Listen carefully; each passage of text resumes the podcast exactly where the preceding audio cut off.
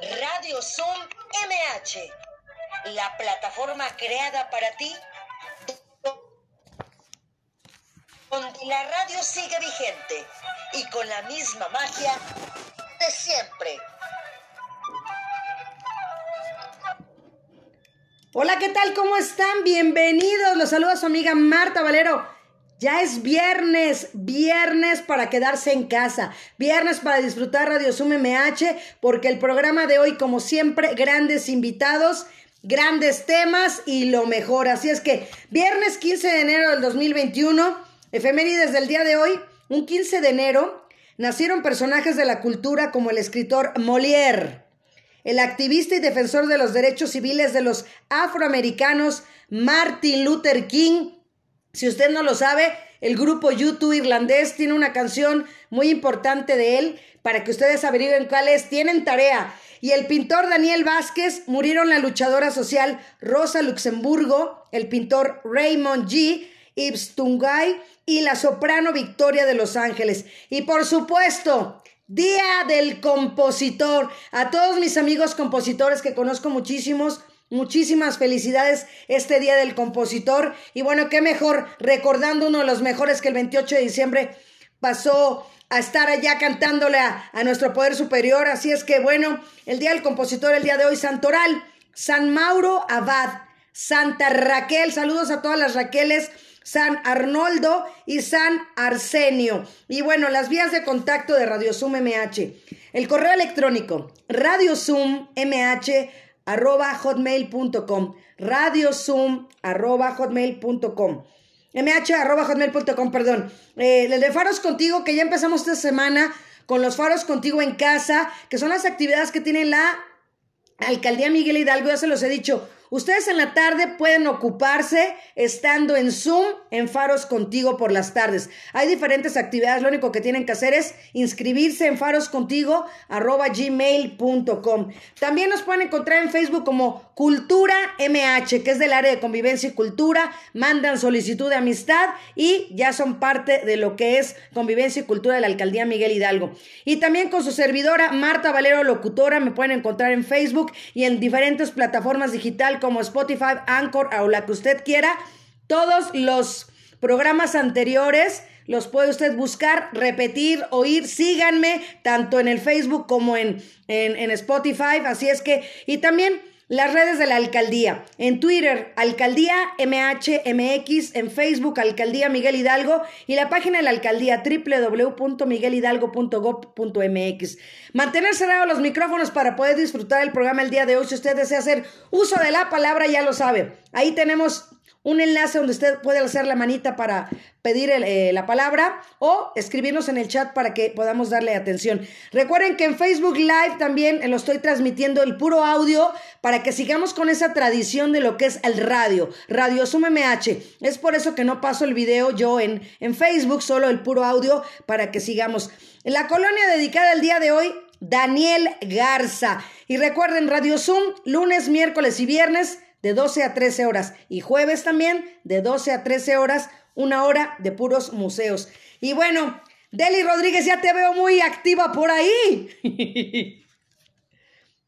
Hola, hola, buenas tardes, ¿cómo están todos? Efectivamente ya estamos aquí esperando a nuestros amiguitos y me da mucho gusto que tenemos fieles seguidoras como Lulucita González, Rimed, Alicia, Perla.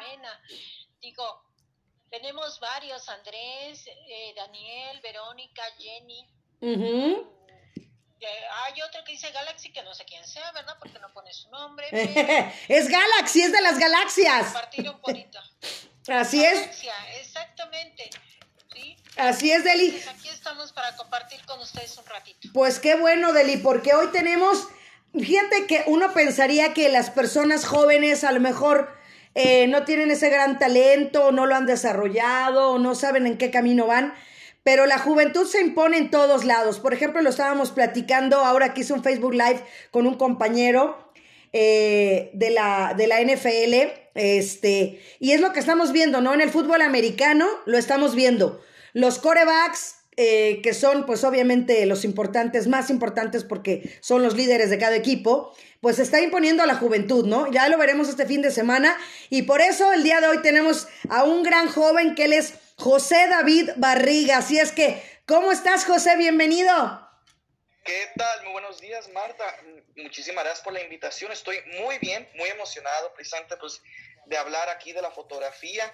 Digo, afortunadamente me tocó este tema. Imagínate otra cosa de la que no sé nada. Escultura, Dios mío. Pero afortunadamente es la fotografía. Muy emocionado. Vamos a divertirnos un rato. Así es, vamos a pasarla bien. Eso se trata. Y voy a leerles a las personas tu, tu semblanza, tu currículum para que conozcan a José, ¿no? David Barriga. Así es que él es José David Barriga Soto, eh, lugar de nacimiento en Guadalajara, Jalisco. Su formación académica fue en el Instituto Teresa de Ávila, el kinder a la primaria, en la preparatoria en el Instituto México de Ciudad Juárez, la licenciatura en la Universidad Panamericana, carrera de comunicación que la está haciendo todavía, está estudiando. Eh, muy buena carrera. Uy, no, ya sé, bendito Dios. Así es, o sea, así es que... Lo importante es la pasión. Exactamente, eso es lo importante. Aquí a Cindy Martínez González ya se está uniendo en Facebook y bueno, ha participado en las muestras fotográficas de 2020, un evento virtual que se acompañó del 21 Encuentro Nacional de Fototecas. Esto es colaboración de la Secretaría de Cultura, del Instituto Nacional de Antropología e Historia y el Sistema Nacional de Fototecas. Colaborador de Casa Comedy, una casa productora de especiales de comedia, entre los que destacan talentos como Ricardo Farril, Daniel Sosa, Alex Fernández, etcétera. Fotógrafo freelance para eventos y espectáculos de comedia, entre los que destacan Gon Curiel, Mau Nieto, El Chaparro Salazar, fotógrafo para la diseñadora Pamela Reyes Moreno, colaboradora de Mercaba, también proyectos fotográficos como exploraciones urbanas a edificios abandonados, que eso me encanta de la Ciudad de México y el Estado de México. Y padrísimo, Insurgentes 300, Acrópolis y Atlantis, campamentos de migrantes sudamericanos en la frontera de Ciudad Juárez, Chihuahua y del Paso, Texas. Desfile del Día de Muertos del 2019. Dunas de Samalayuca en Chihuahua. Marcha del 2019 en recuerdo de los estudiantes asesinados en la Plaza de las Tres Culturas en 1968. Plantón de frena del 19 de septiembre del 2020. Marcha feminista del 28 de septiembre del 2020. Toma de la Comisión Nacional de los Derechos Humanos por grupos feministas. Teotihuacán fotografiado desde un globo aerostático increíble también. Panteón de los Niños ubicado en Ciudad de Juárez, Chihuahua. Y bueno, ¿qué más puedo decir? No, no, no paro, ¿no? Y por último, dice que te gustaría. Exacto, estás, y, estás bien chavo. Exacto. Pues mira, no termino de leer todo lo que siempre les digo aquí. Gracias a Dios tengo gente que siempre tiene currículums de verdad extremadamente finos y extensos. Así es que, mira, Cristian Simet ya me lo está escuchando, él se dedica a la lucha libre también. Fíjate, hay unas fotos de luchadores. Unas fotos de luchadores. Lucero Martínez, felicidades, bienvenida. Así es. Y bueno, ¿qué, ¿quién es? ¿Quién es José David Barriga? Uy, qué pregunta, ya hasta pareces psicólogo. este, ya tengo otra carrera. Pues, pues me gustaría decir que nadie todavía, me gustaría decir que todavía tengo una hoja en blanco a futuro en el pensamiento de que pues todavía me queda mucho camino, mucho camino por recorrer, mucho futuro por forjar, vaya. Pero pues más que nada, pues me, me, gustaría decirme que soy una persona, un, un hombre, nacido en Guadalajara, Jalisco, registrado en Morelia, Michoacán, imagínense, y que vivió toda su vida en Ciudad Juárez, en la frontera ahí con El Paso, Texas. Excelente. Una persona un poco indecisa, debido a que pues cursé dos años de la carrera de Derecho, hasta que me di cuenta que pues no era lo mío, no era algo que me apasionaba, no era algo con lo que me levantaba todas las ganas en las mañanas, y dije, vamos a hacer un cambio. Vamos a hacer algo completamente distinto. Me cambié a la carrera de comunicación un, a la, igual a la Universidad Panamericana, como usted mencionó. Eh, porque honestamente, primeramente quería ser director.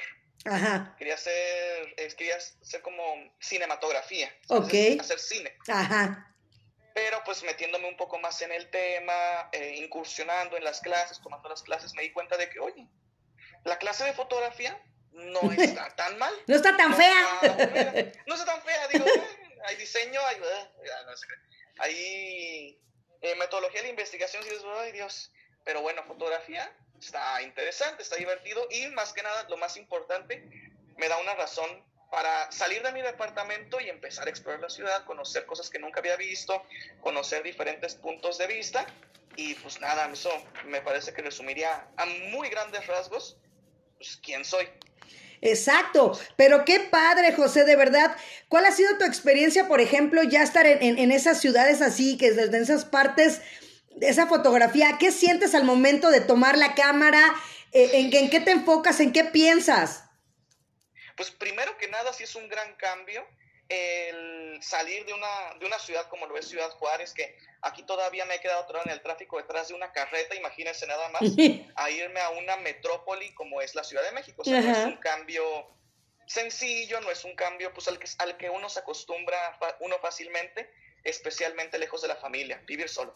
Así es. Pero ya ahondando más en su pregunta de la fotografía, pues el sentimiento es algo, es algo muy, muy distintivo, muy raro en sí mismo, porque a mi parecer nunca he encontrado algo como, como igual el sentimiento de tomar una fotografía de la cual yo me siento orgulloso. Es decir, uno obviamente va a los lugares con la esperanza de conseguir alguna buena foto, o sea, a las marchas, a los lugares abandonados, a pues, Teotihuacán en un globo, y dices... Jerry Beltrán, bienvenido. Pero de cierta manera la satisfacción de logré mi cometido de conseguir una buena foto, a lo que mi parecer es una buena foto. Habrá personas que piensen lo contrario, que están en todo su derecho. Es de cierta manera una satisfacción de Bienvenido, Dave. Posesión, Welcome. Un momento que jamás en la historia de la humanidad se volverá a repetir, porque cada momento es único. Claro. Capturé la esencia o la belleza de tal, de tal situación que, bueno, a mucha gente le parecerá que no, porque pues obviamente las marchas me van a decir qué belleza hay en ese tipo de situaciones, para mí sí. Y es un pensamiento muy personal. Pero ese sentimiento de capté este momento clave, este sentimiento, esta emoción, este momento que nunca se volverá a repetir. Bienvenido, amigo Leo Elman. Impresionante, es decir, está en mi posesión y lo puedo compartir con las personas que pues espero que les guste o espero que me den retroalimentación y pues eso es lo más que nada lo que me hace salir de la cama todos los días, el buscar esos momentos inigualables. Pero al estar ya en un edificio abandonado, ¿qué, qué se percibe? O sea, ¿se siente el miedo? ¿Se siente soledad? ¿Qué se siente? ¿Qué se vibra? yo he ido solo. yo creo que es de las, de las, de lo que peor te recomiendan y no se lo recomiendo a nadie escuchándonos. Yo he ido solo a esos lugares abandonados. Por favor, nunca lo hagan, llévense por lo menos. Cristo Flores, bienvenido los acompañe, que les haga el paro en el sentido de que pues ayudarlos. Pero e, ese sentimiento a la vez de paz, pues sí es un poco terrorífico. Oye, estoy en un lugar que fue abandonado, que está en ruinas, que está deca decadente. Decadente. Decadente. Se me olvidó el español. Una disculpa. Oscar Lozano, bienvenido. Una disculpa. Eh, me dio un lapsus por un momento, pero es un sentimiento a la vez de paz, yo lo veo. O sea, es decir, es un momento en el cual yo estoy con mi cámara y en ese momento solo existe la, el lugar, mi cámara y yo. Y pues obviamente es un sentimiento de terror, el, el sentir el frío, el sentir la soledad de un lugar, el no saber qué te vas a topar detrás de una puerta, detrás de un pasillo, pues obviamente sí da miedo. Y principalmente, a mí no me dan tanto miedo las cosas sobrenaturales, pero lo que sí da miedo es que dices, ¿qué pasa si esto no está solo? O sea, ¿qué pasa si este edificio no soy el único que está aquí, sino que hay alguien más que claro. está en este edificio y probablemente no con las mismas intenciones de tomar una fotografía, sino otras intenciones un poco más, pues, pues más delictivas, más violentas, vaya. Si es un sentimiento de que pues tengo que tener mis precauciones, tengo que tener cuidado, pues para salir ileso de esas situaciones. Claro. ¿Y cuál ha sido tu mejor fotografía en edificios abandonados? Para tu criterio, como dices tú para mi criterio, es que es muy difícil eh, encasillarla nada más en una, pero a mi parecer, eh, tanto la experiencia como las fotografías de Insurgentes 300, mm, se me haría un poco difícil encasillarla nada más en alguna, pero... Claro. El, como eh, Insurgentes 300 no estaba tan solo como era ni, Atlantis ni Acrópolis, es decir, que todavía había de cierta manera colchones, juguetes de niños, sillones completamente pues, decadentes, como usted menciona, te da de cierta manera una perspectiva a lo que es actualmente y pues lo contrapones, lo comparas con fotografías de lo que alguna vez fue. Es decir, este edificio obviamente está en decadencia, se está cayendo ciertas, algunos pisos, no quiero decir que todo, porque una parte todavía es habitable, pero los pisos superiores, pues dices, puedo observar todavía lo que fue, la gente que vivió aquí, o sea, los momentos que se vivieron aquí, todavía los puedo sentir, todavía no está como completamente abandonado como lo estuvieron en Atlantis y Acrópolis. ese sentimiento de comparar, a mi parecer, hizo que las fotografías salieran un poco mejor que los otros dos lugares abandonados. Wow. Ahora transformémonos, vámonos a las dunas, vámonos a la arena, ¿no? ¡Fum! Dunas, claro que Exacto. ¿Cuál es la experiencia ahí? Porque me imagino que el viento, ahora sí que el polvo, la arena, todo, o sea, influye sobre todo para tu cámara, para ti. ¿Cómo fue esa experiencia? No, terminas, o sea, empanizado, después saliendo de las dunas. O sea, recuerdo que me fui con un amigo, le dije, oye, compa, ¿qué opinas? Nos vamos a un viaje en las dunas, nos vamos en tu coche, nos vamos en el mío, como tú gustas, no, nos vamos en el mío, y tomamos algunas fotografías. claro, me dice claro.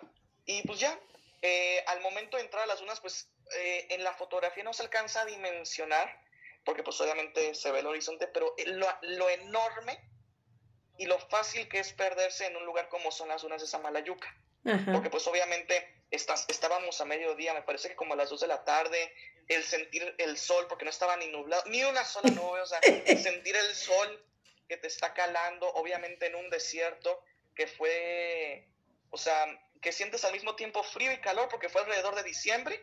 Dices, ¿qué está pasando?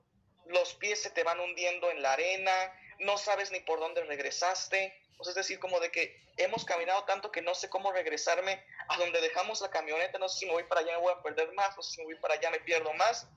Hasta que tuvimos que buscar en el GPS de alguna marca de dónde estaban los, dónde estaba la entrada y ya pudimos ubicarnos y encontrarnos, pero sí fueron una buena, una bonita hora de, caminada entre las dunas y la cámara, Dios mío, pues qué horror. Sí. Me comentaron, no le vayas a quitar el lente, porque al momento de quitar el lente queda expuesto pues, lo, interno de la cámara. Y al momento en el que entra la arena lo puede dañar muy, claro. muy, muy severo. Entonces, pues sí fue en el sentido de, me voy a llevar un lente, no me voy a llevar nada más. Y aún así, la cámara terminó, Dios mío, o sea, en serio parecía que ya era café en lugar de negra, o sea, horrible. las fotos que tomaba se veían los puntitos de arena, tuve que editar como por tres horas las fotografías que tomé después de esa, de las dunas, para quitarles esos puntitos y que quedaran presentables. Pero sí, sí es una experiencia, es una experiencia diferente que requiere su mismo nivel de reto, o sea, tiene su propio nivel de reto, a diferencia de otros lugares como marchos o, o edificios abandonados. Excelente, Deli. ¿Alguna pregunta que le quieras hacer a José? Deli. aprende mi micrófono. sí le quiero preguntar algo. Dime. Claro. Mira, eh, por ejemplo, ahorita que estás diciendo de Insurgentes 300, de las dunas y todo, yo recuerdo que a mi papá le gustaba mucho la fotografía. Y a mí me compró por ahí una cámara que después este, perdió, pero una cámara muy buena que, que compró. Y eso de los lentes, la luz que le das y todo, ¿tú cómo llegas a proyectar lo que quieres que la gente conozca de esa fotografía? y, ok.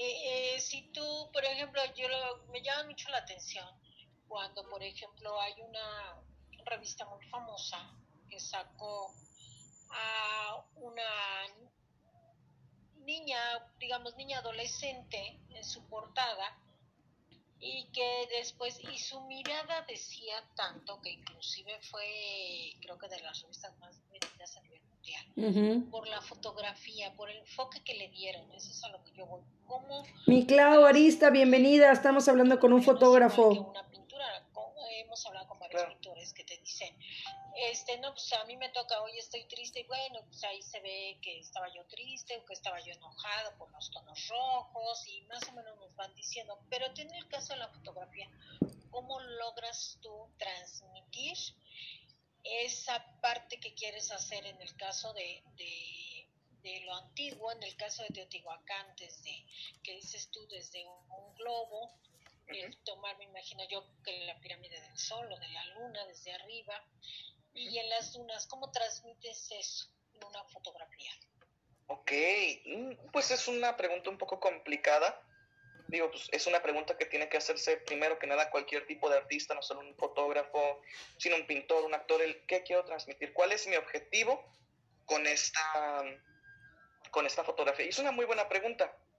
Pues antes que nada, yo les voy a ser sincero, no voy con una determinada intención de capturar algún sentimiento, a mi parecer el sentimiento está en esa situación. Yo me considero, hay una diferencia entre fotoperiodismo y fotoensayo, y pues el fotoensayo es qué quieres demostrar de determinada situación, y el fotoperiodismo es de, presentar la situación tal como está. Yo creo que estoy ahondando un poco entre ambos, entre que a veces quiero transmitir algo o a veces simplemente lo expongo tal como lo encontré. Pero para no quedarme corto en su respuesta, este, obviamente preparo un poco de herramientas, eh, como por ejemplo la edición, la edición en cuanto al color, creo que es uno de los principales eh, herramientas que puede, que puede usar uno, no solo para hacer que la foto quede bonita, sino para transmitir algo en específico. Yo, después de tomar mi fotografía, hay una frase de un fotógrafo, de fotógrafos que dicen, una vez que tomaste la fotografía, muy bien, el 20% de tu trabajo está completado. Que a mi parecer es algo 100% cierto, porque pues al momento de yo tomar la fotografía, lo que primero que quiero hacer es verla, analizarla y preguntarme qué puedo hacer yo con esta fotografía. Tal vez equilibrarla un poco entre el, horizonte para que quede recto, modificar un poco el color en una aplicación que se llama Lightroom o simplemente cortarla para que la atención se vaya directamente al sujeto, a la persona que yo quiero que se capture. Y principalmente esto creo que se podría eh, ver en los lugares abandonados, porque pues obviamente los lugares abandonados eh, intento editarlas, intento retocarlas lo menos posible, pero cuando es necesario, sí se requiere un poco de, de edición para darle el sentimiento un poco de nostalgia ese sentimiento de que quiero que pues, la gente lo vea como un lugar no lúgubre, pero sí decadente y que la gente piense esto en su momento fue tal y ahora es esto. Y yo creo que una de las herramientas más necesarias para, para un fotógrafo, para entender qué es lo que quiere captar, puede ser pues obviamente la posición del sujeto, los espacios abiertos como los lugares abandonados, la edición del color en Lightroom, eh, la regla de los tercios, la regla del horizonte, no solo para que la foto quede más bonita, sino para que en verdad logres captar la atención de tu espectador y que pues se vaya directamente su mirada hacia lo que tú le quieres transmitir. Wow. No sé si contesté tu pregunta, si me quedé un poco corto. No, sí, yo creo que sí y, creo que también es curiosidad de varias de las personas. pues mira, Deli. ahora hay mucho, ahora hay mucho aficionado, Ajá. ahora hay mucho aficionado con los celulares. Exacto. ¿sí? Con los celulares ahora todo el mundo pues nos hemos vuelto así como que también fotógrafos, ¿no? ¿Cómo te diré? No muchas veces tomando un tipo de fotografías de calidad como lo hacen ustedes, pero todos a final de cuentas ahora también somos fotógrafos con los celulares. ¿Qué, opinas al respecto de eso? no, fantástico. mucha gente eh, ha entrado esa parte. No, es pues, fantástico. Bienvenidos a mi parecer. Es la mejor manera en la que una persona puede empezar a interesarse en el mundo de la fotografía. Va a haber muchos fotógrafos que piensen lo contrario, un poco más puristas, en el sentido de que la fotografía hecha con un celular no es fotografía. Yo, eh, muy respetuosamente, no estoy de acuerdo con ellos. Yo creo que el hecho de que exista una foto es fotografía, sí, eh, entonces, a mi parecer, es una de las herramientas más útiles y más accesibles para cualquier persona que guste adentrarse en el mundo de la fotografía, que guste entender un poco más sobre el concepto, pues precisamente de componer una buena foto. Y honestamente sí es una muy buena herramienta porque nunca vas a comparar el tamaño de una cámara, eh, que es enorme, una mochila completa, entre lentes, flash, otras luces externas, tripiés, nunca se va a comparar con la facilidad de simplemente sacar tu celular del bolsillo y tomar una fotografía. Así es. Y eso pues obviamente es lo más accesible y a mi parecer la gente que quiera empezar a aprender de la fotografía no es necesario empezar con una gran cámara, ni siquiera con una cámara como tal. Con el simple celular, con un conocimiento mínimo, puede llegar a sacar increíbles fotografías. Y fíjate que aquí Oscar Lozano en el Facebook te está preguntando exactamente, dice, ¿nos podrá dar unos tips para fotografías deportivas en la montaña? Y, ay Dios mío, no hombre, casi casi me pide fotografías astrológicas. A ver, fotografías deportivas en la montaña. Pues a mi parecer unas buenas fotografías deportivas en la montaña pues más que nada es la preparación. Es decir, saber que pues, si vas a trabajar con deportes, la velocidad de obturación tiene que estar eh, al máximo para captar el momento, para captar un congelado ideal, que no se vea barrida la foto, que no se vea nada más una mancha de alguien cruzando, no. Una velocidad de obturación alta. Y para esto lo logramos de igual manera tomando fotografías de deportes, si es posible, donde la luz del sol más dé porque pues la fotografía trabaja con luz. Entonces, si logramos que pues se capture el movimiento exacto, necesitamos no complementarlo, pero necesitamos que el ISO esté lo más bajo posible y eso lo logramos con un nivel de luz en nuestro ambiente muy alta. Sería pues, digo, honestamente creo que me quedé bastante corto en la respuesta, me gustaría eh, contestarte cómo hacer fotografías deportivas en la montaña, pero yo le tengo un poco de miedo a las alturas. no lo has hecho. Pero, por ejemplo, estando ya en la montaña, o sea, me imagino que él a lo mejor se, se refiere a tomar, por ejemplo, una, una parte panorámica, o sea, como me imagino esa ah. parte. Ah, una parte panorámica. Para mí las fotografías pues, panorámicas, lo mejor que puede llegar a salir es subir la apertura de diafragma que esté lo más abierto posible y llevarse un tripié, aunque sea lo más pequeño de este mundo, un tripié sencillo, 20 dólares, lo pones y la velocidad de obturación en ese caso, si no vas a tomar como, si quieres tomar foto del paisaje, así panorámica, simplemente velocidad de obturación hasta abajo, si es posible 30 segundos, dejas el tripié y le das que dure 30 segundos para que pues, la foto panorámica salga con la mayor calidad posible y pues con el, la menor cantidad de imperfecciones, de ruido, que se le llama. Exacto, dice que te agradece mucho Oscar Lozano. No, al contrario, muchísimas gracias por tu pregunta. Una disculpa por no haber sido de más ayuda. Oye, otra preguntota. Como decías tú, ya vimos la parte de estar en los edificios abandonados, ya vimos las dunas, y ahora como lo decías, ¿no? Ya estar en manifestaciones, aparte de que es un riesgo, ¿no? Personal el estar en, la, en la línea de fuego, pues también, como lo estamos diciendo ahorita, capturar el momento exacto siempre es impresionante. No, es honestamente las cosas que más me emocionan, tanto como en el resultado como en la misma situación, las, las manifestaciones en mi opinión son, o sea, me encanta el estar en la manifestación, el hecho de que tu ambiente alrededor tuyo esté constantemente cambiando, porque obviamente necesitas como que pues buenos reflejos, o sea, buena, pues una buena, aparte de actitud, una buena mentalidad para saber lo que te estás adentrando. Especialmente yo lo noté en la manifestación de, la legalización del aborto, porque pues obviamente eh, era un riesgo, no voy a decir que no, estar yo ahí como Compañero y vecino Álvaro Reyes Pruneda, bienvenido. Estamos hablando con un fotógrafo. seguro, cuando pues sí implica un riesgo pero honestamente a mi parecer vale la pena y cuando llegas a esa situación, tu perspectiva cambia completamente de la situación actual, es decir, de la situación de las manifestaciones de las feministas, te encuentras, eh, obviamente, pues, mujeres, te encuentras más gente de prensa, pero te encuentras gente, bueno, mujeres increíblemente amables.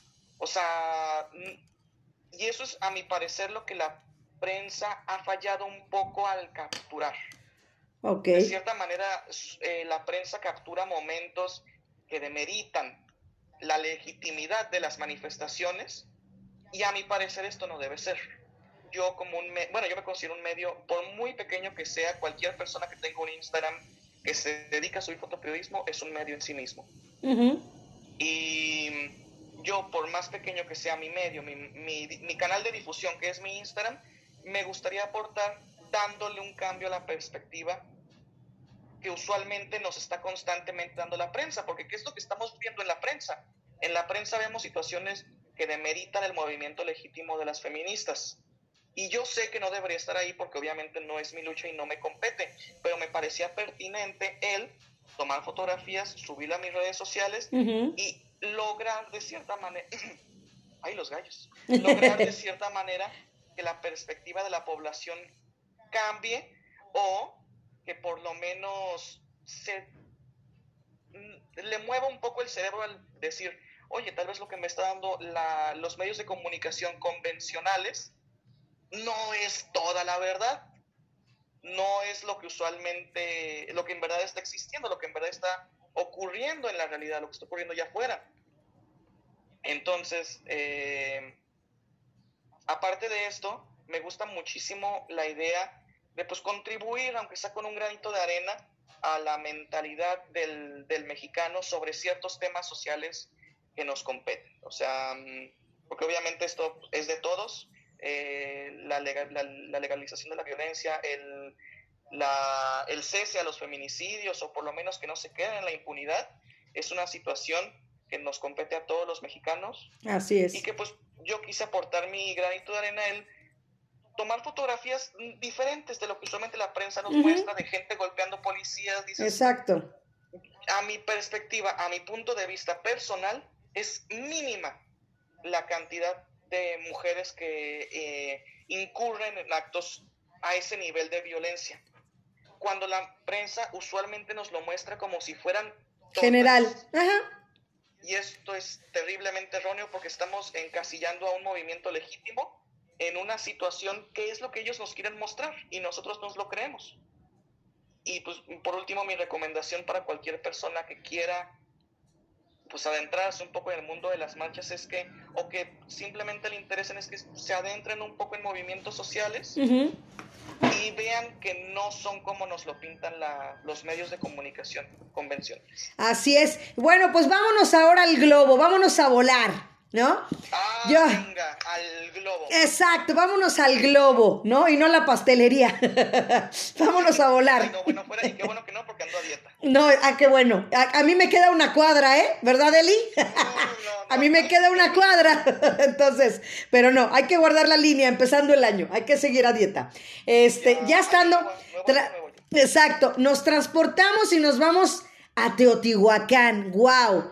El subirnos, el estar ahí, como decía Deli, este, ¿qué te impactó más? ¿La de la luna, la del sol? ¿Qué pensabas? En el momento decías, quiero esta, quiero aquella. O sea, ¿qué hiciste en ese momento? No, o sea, hay, como usted dice, es como la inseguridad de que, ay, tengo que, porque pues, eh, de que aquí le tomo, ¿qué, está pasando? Exacto. muy rápido. Ajá. ¿Para dónde veo? ¿Cómo me muevo? ¿Dónde encuentro la foto perfecta? Si es un, es como estarte constantemente moviendo dentro del globo. Ajá. Y pues fue una experiencia bastante placentera. Bienvenida Carpintería este, Ramírez. E, esa, ese objetivo, ese, esa fotografía primero la hice porque era mi intención ganar un concurso de,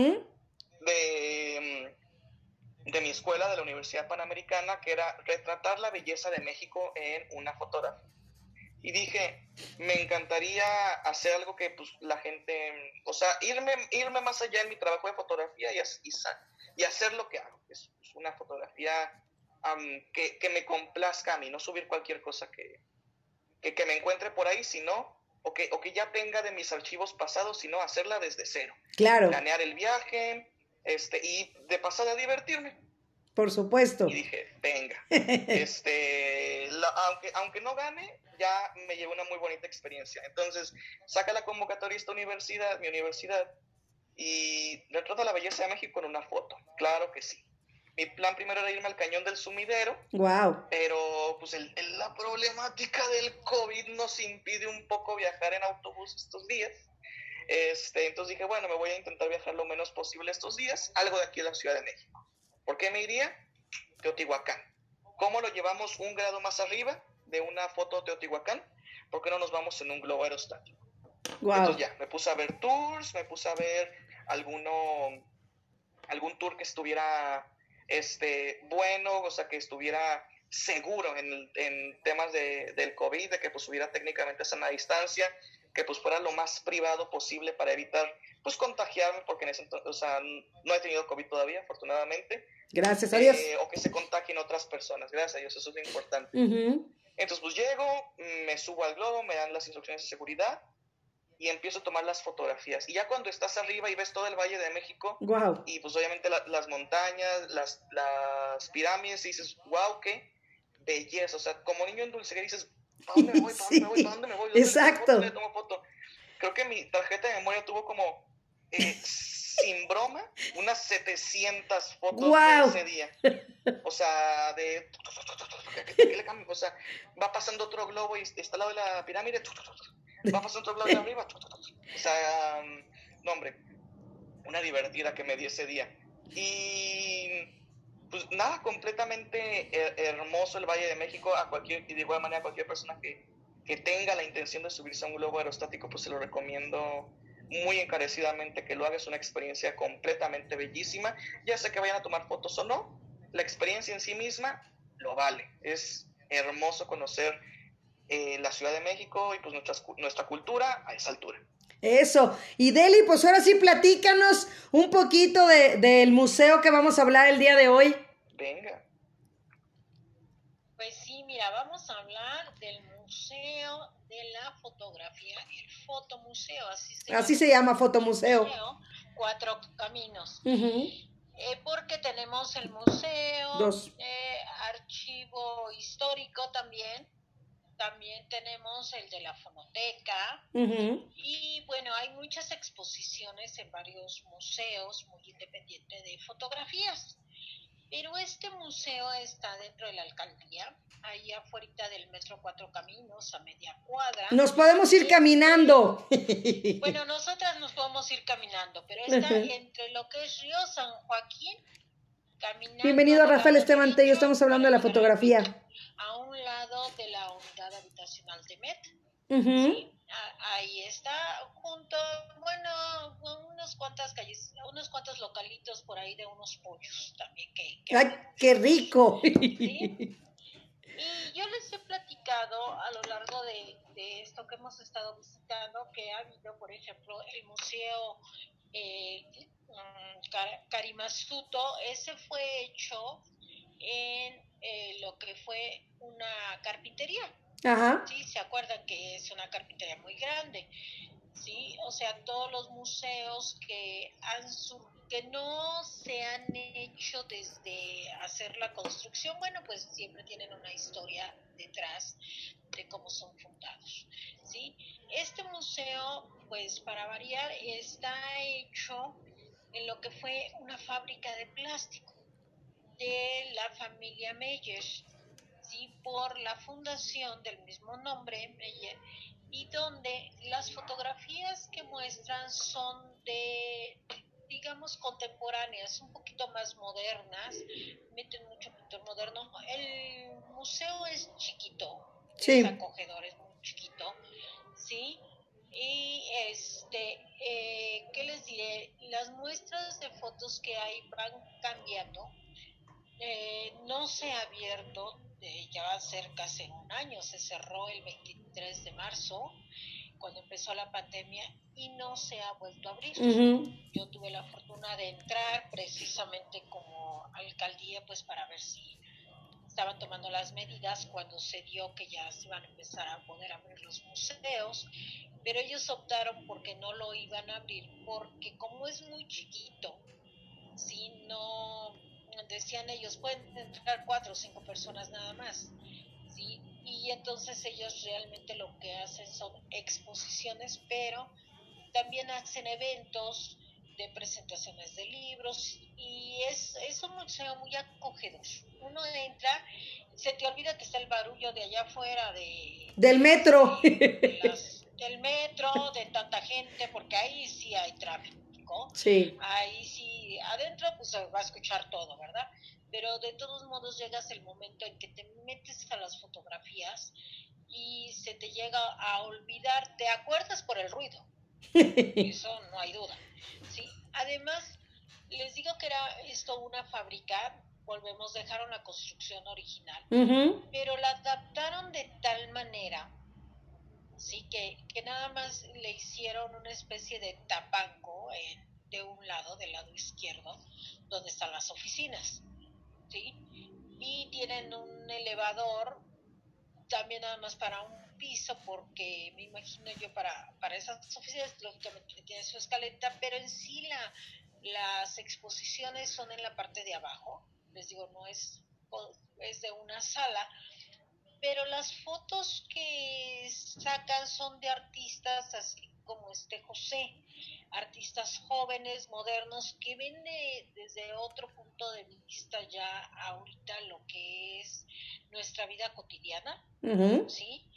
Porque, eh, por ejemplo, en el Museo Nacional, ahí hicieron una exposición de, fotografías a la cual me invitaron y pues eran más, más fotografías periodísticas, como dice él. Muchos fotógrafos tienen un, acervo y se puede llamar inclusive acervo histórico. Ok.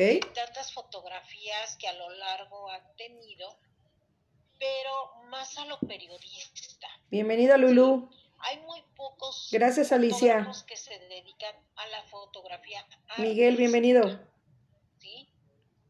Muchos lo hacen, como dice él, a lo mejor con, con la cosquillita de ganar ese concurso, pero no lo hace como periodismo.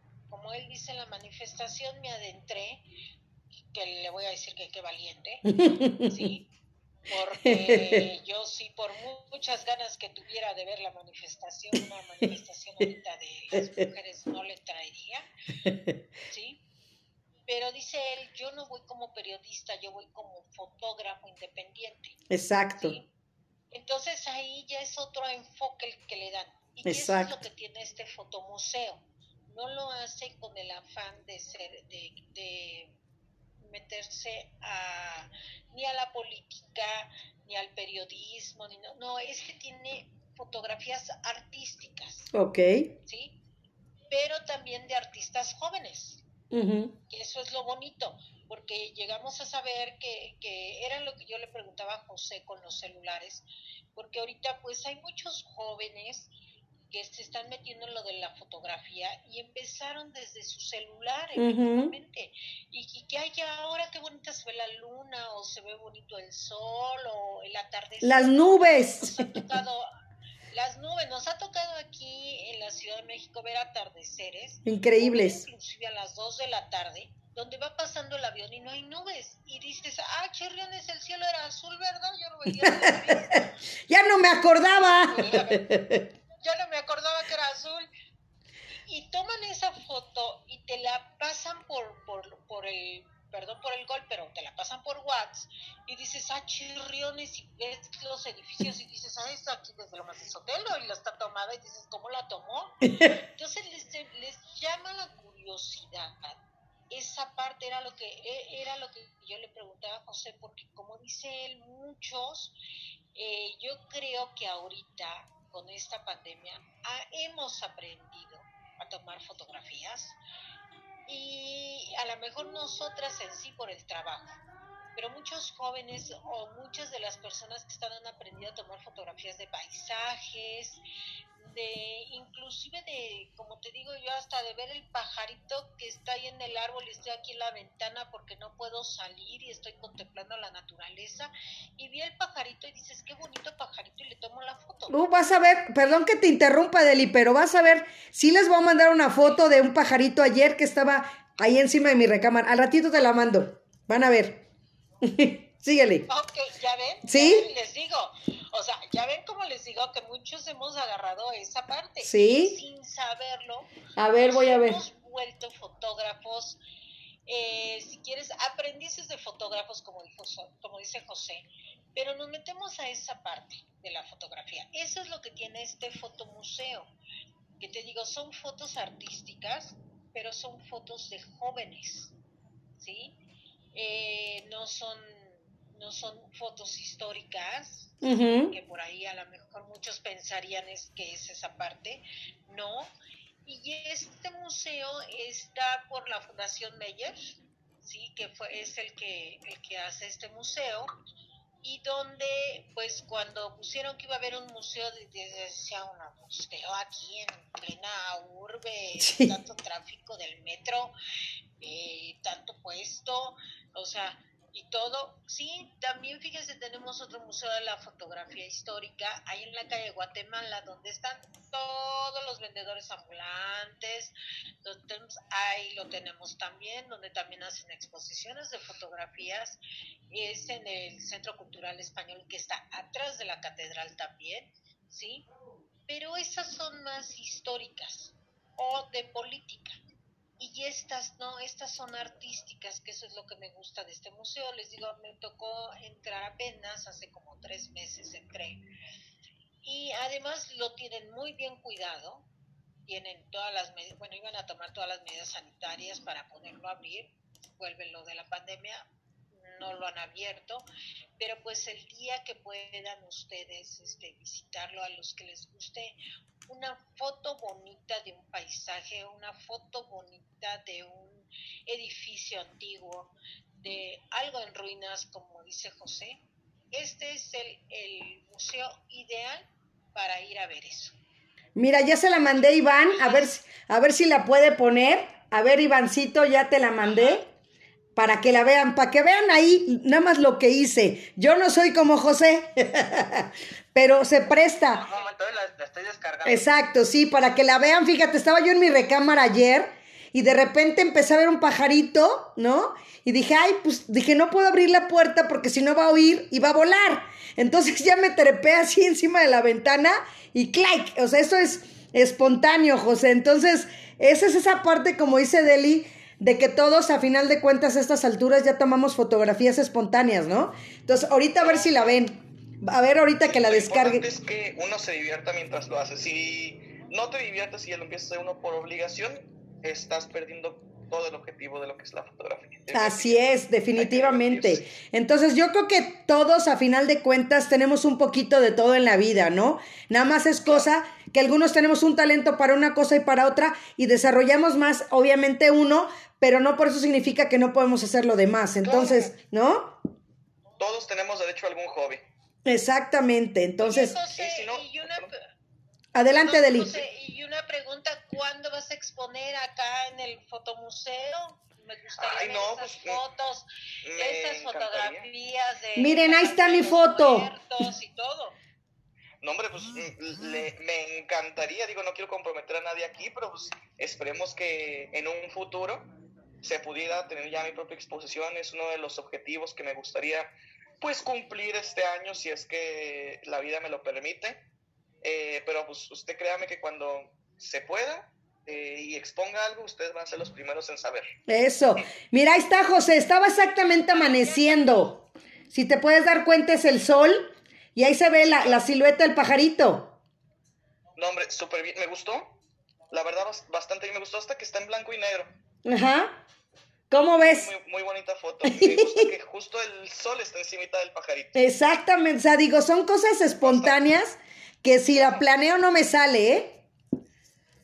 ¿Que sí qué? Que si la planeo no me hubiera salido, como dices tú. ya sé. Exacto. Tú debes de saberlo, ¿no? no a vivir. Así es, también Pablo Lot Ávila, también aquí escuchándonos en Facebook. Y también, vámonos con la parte que nos falta también.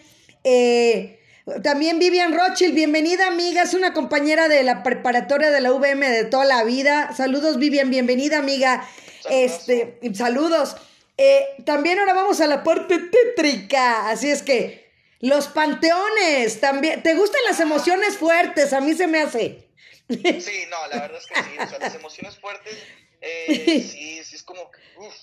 Eh, el Panteón de Ciudad Juárez, si no me equivoco, es de lo que me están presentando. Ajá, sí. Es, sí fue un, un reto, en el sentido, sí, sí es algo tétrico, una vez más lo hice yo, no, por favor no lo hagan, fui solo. Soy un poco solitario en ese sentido porque no me gusta que la seguridad de otras personas dependa de mí. Ajá. Me gusta, si voy a poner en riesgo la seguridad de una persona, o sea tú mismo. mejor la Claro. Entonces, pues llegué ahí sin me fui con mi, con mi, con mi coche. Eh, y otro grave error, porque empezó a llover. Entonces, obviamente está un poco desolado, no está tan lejos de la parte residencial de Ciudad Juárez, está relativamente cerca de la parte residencial. De hecho, hay hasta gente que, si te asomas por la ventana de tu fraccionamiento, en teoría nice, es un panteón y dices, oye, ¿qué, qué onda? ¿Como aquí? Entonces, no, ya sé. Entonces, este, llegué y yo tenía mucha duda porque habían dicho, no, es que si le pones harina a tu coche, imagínense que, o sea, ¿qué, qué, qué cosas tan inventadas dice la gente. Si le pones harina a tu coche y te empiezas a caminar por el panteón, llegas y hay manos de niños. Yo dije, ay, sí. Yo no llevé harina, bendito Dios, pero empezó a llover. Entonces dije, ah, pues como con las puras lluvias, con las puras gotas de lluvia, que se va a empañar y a, a, poner el agua encima del coche, se debería de ver algo. No vi nada. O sea, cuentos chinos de la gente acá de Ciudad Juárez que se ponen manitas en la eh, en, el, en los coches, no, nada. Entonces, pues, obviamente, ya con un poco más de, de investigación, eh, pues me puse a, a, revisar y pues es un mal llamado eh, Panteón de los Niños, porque dicen que eh, solo la gente que eran niños de la época de la revolución fueron enterrados ahí, que esto es una falacia, esto es una mentira, porque ya investigando un poco más a fondo, decía que es un panteón para todas las edades, igual, eso sí de la época de la revolución, pero eran para pues, campesinos, giratarios, cualquier tipo de profesión y cualquier tipo de edad, no exclusivamente para niños, pero sí abundan mucho los panteones, las tumbas de niños y pues se logra ver algunas que ya están en un estado de deterioro, algunas únicamente son de madera, algunas son de piedra, pero están ya rotas y sí se alcanza a diferenciar en ocasiones la edad, que pues sí dice, por decir algo, 1910 a 1924, algo por el estilo. Entonces, pues dices, no, pues sí es algo, sí son de personas muy jóvenes en su mayoría, pero también hay personas que dices, no, pues este es de 30 años, este de 40, entonces no es exclusivo. Pero pues, y ya cuando regresé a mi coche, ya dije, ya, cumplí la tarea, está nublado, se ve todavía más tétrico, está lluvioso, se me están hundiendo los zapatos en el fango que ya estaba ahí, porque pues obviamente es, un, es pura tierra. Dije, ya, ya me tengo que ir ya. Si no, la cámara una vez más bendito Dios, mi cámara no me, no me falla porque entre arena y agua, yo ya empapada la cámara y dije, no, ya, ya me tengo que ir, ya. Ya esto ya es, ya es un exceso. Regresé a mi coche, no vi ninguna manita, revisé como tres veces, tres vueltas seguí en la mera lluvia, así de que, ¿habrá? No, ¿habrá? No creo. Pero y si, nada. Entonces ya dije, no, no hay nada. Ya, regresé, manejé a mi casita y todo tranquilo. Pero eh, si gusta, le puedo contar de la experiencia más, digo, más que nada para su audiencia, la experiencia más tétrica en un lugar abandonado, si es que tenemos tiempo. Sí, tenemos tiempo todavía, venga.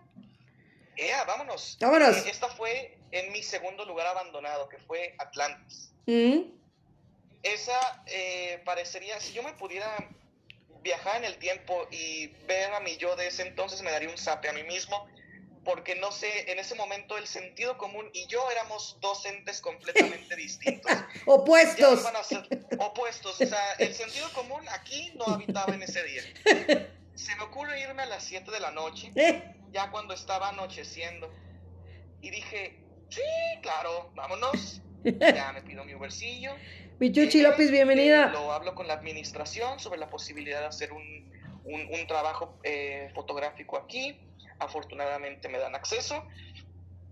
Empiezo a tomar las fotografías, aquí era el delfinario y todo el show, y qué bonito. Y esto está subterráneo, los tubos, Y va llegando el encargado del lugar y me dice, oye, y yo, ¿qué onda? Eh, me voy a quedar aquí acompañándote. Y yo, ah, ¿por qué? es que alguien más entró al lugar. O sea, desde mi caseta vi que alguien más estaba caminando en el lugar y no traía mochila y por eso supe que no eras tú. y yo pues obviamente traía mi mochila y todo. Y me dice, no eras tuyo. ¿Cómo? y me dice, mira, en este lugar usualmente vienen fotógrafos, pero no se meten como tú te metiste, porque tú obviamente lo hiciste por el, el, el, aspecto legal, pediste permiso, administración, súper bien. Entonces, pues obviamente sabemos que tú estás aquí. Isabel Rivas, bienvenida. Un feliz día del compositor por tu papá. improviso, que eso sí es un error garrafal, por favor, que nadie se meta en un lugar abandonado sin avisar a la administración, porque ahí sí puede terminar en una desgracia. Eso sería mi mayor consejo. Y me dicen, y me di cuenta que no eras tú. Y yo, ay, ok. Me dice, ya era de noche, y eran como las eh, nueve de la noche, me parece. Que pues obviamente ya luz, nada. Y pues como es un lugar abandonado, ningún tipo de faro. Literalmente yo iba con mi lucecita del flash, con mi celular, con la lucita del celular, y aparte traía un gorrito que traía luz, así de explorador. Y era la única luz que tenía en ese lugar abandonado para no caerme en, así en aguas puercas, en algún pozo, cualquier cosa, nada más esa luz traía. Y ya, me dice, vamos a pasar por los toboganes, vamos a pasar por este lado, yo te acompaño y ya te vas. Y yo, ok, me parece bien. Voy de regreso y ya pasamos como que al lado de, una, de una cerca y me dice, voltea a tu derecha. Y yo, no, ¿cómo crees? Y me dice, voltea a tu derecha. Y yo, como que volteo y me dice, ¿viste a la persona que estaba en la oscuridad hasta allá de aquel lado? Como que viéndonos. Y yo, y yo no, cámara, gracias. Muchísimas gracias, muy amable, yo ya me voy. me lo cuida, ya, terminé. Y yo así como, no, ya, pues ya. O sea, como que en ese momento te paralizas y dices, ¿qué voy a hacer? ¿Qué voy a hacer? ¿Qué voy a hacer? ¿Qué voy a hacer? ¿Qué voy a hacer? ¿Qué voy a hacer? Porque pues obviamente no es como que un robo. Y más en un lugar de ese estilo, pues no es como que, ay, sí, como que no piensas bien. Y dices, no, pues ya me voy. Me dice, no, mejor sí, ya vete porque se me hace que te andan siguiendo para asaltarte. Porque pues como saben que hay otros fotógrafos que se meten aquí a tomar fotografías eh, de improviso, se mete gente a asaltarlos porque saben que tienen un equipo fotográfico que pues les puede valer buen dinero. Y ya fue como que la experiencia más, mm, mm, como que mm, más eh, pues, terrorífica en el aspecto, porque no fue algo paranormal, no fue algo sobrenatural, no fue de que, uy, un fantasma, algo por el estilo, o oh, se, se, cayó esto de la nada, sino fue de que estuve en un peligro real, que me pudieran llegar a asaltar en un lugar donde nadie sabía que yo estaba. Exacto. Entonces, pues sí, y de noche. Entonces dices, no hay luz, es de noche, y me vienen a asaltar, si dices, pues, oye, ah, dices, estuve en un auténtico peligro y no lo dimensioné en ese entonces, pero afortunadamente me salí, me pedí mi me, me esperé con el de la caseta y afortunadamente todo salió bien. Y viví para poder publicarlo en mi Instagram. Eso. Oye, hablando de Instagram, dales tus redes sociales a las personas que ya me están preguntando aquí en privado. No, hombre, claro que sí, con muchísimo gusto. Mm, pues más que nada mi Instagram es la única que tengo público, mi Twitter y mi Facebook lo tengo para familiares, pero no, no, no, lo, no lo vinculo eso con mi, con mi trabajo. Mi Instagram es arroba José Barriga Soto, todo junto, sin, sin guiones bajos, sin puntos, nada, José Barriga Soto. Así es. Tengo una fotografía eh, como gris, en blanco y negro, y sería mi como mi red social más utilizada. Espero que en un futuro tenga, tenga ya página web. Pues como dice Deli, esperemos que, que tengas ya el contacto y que vengas aquí a la alcaldía Miguel Hidalgo, ahorita que estás ahí en Chihuahua, pero ya que estés otra vez aquí en la Ciudad de México, para que hagamos algo, ¿verdad, Deli? No, hombre. Claro que sí. Y fíjate, yo pensaría que de todo lo que nos platicó, a lo mejor, pues digo, el globo pues sí se me ocurre que es peligroso por el aire y todo, pero pues yo estaría fascinada con la casa de los muertos. Claro. Y las pirámides, ¿verdad? O sea, para mí sería sensacional.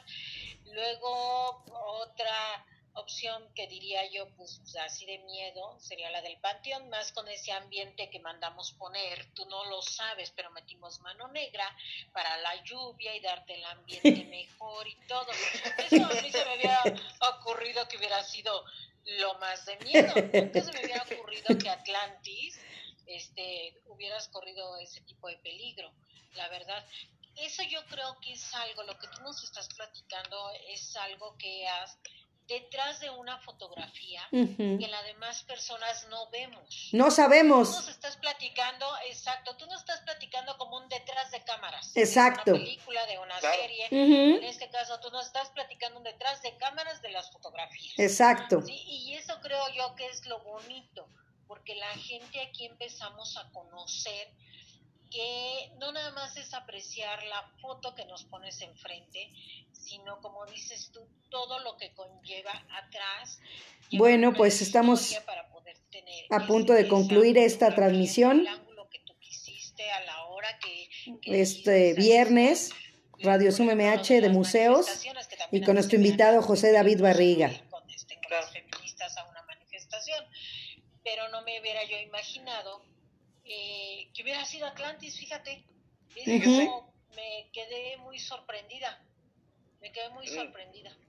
Donde menos espera uno, ¿verdad?